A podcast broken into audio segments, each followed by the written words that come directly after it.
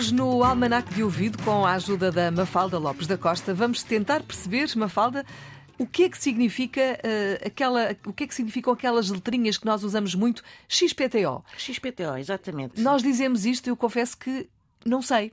Nunca, me, me, nunca pensei no assunto, mas a verdade é que já disse muitas vezes e continuo a dizer, ah e tal, não sei o quê, qualquer coisa XPTO. Exatamente. Ou seja, XPTO à partida designa algo de excelente qualidade, mas pode também ser usado para referir precisamente o contrário, nomeadamente tratando-se de alguém, ou seja, alguém XPTO é uma pessoa que, apesar de se ter em grande conta, não tem afinal grande valor.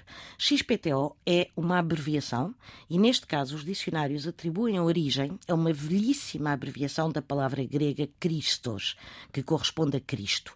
O X do alfabeto grego para aqui, o P que é o Rho grego, o T, o Tau, e finalmente o O, o Omicron.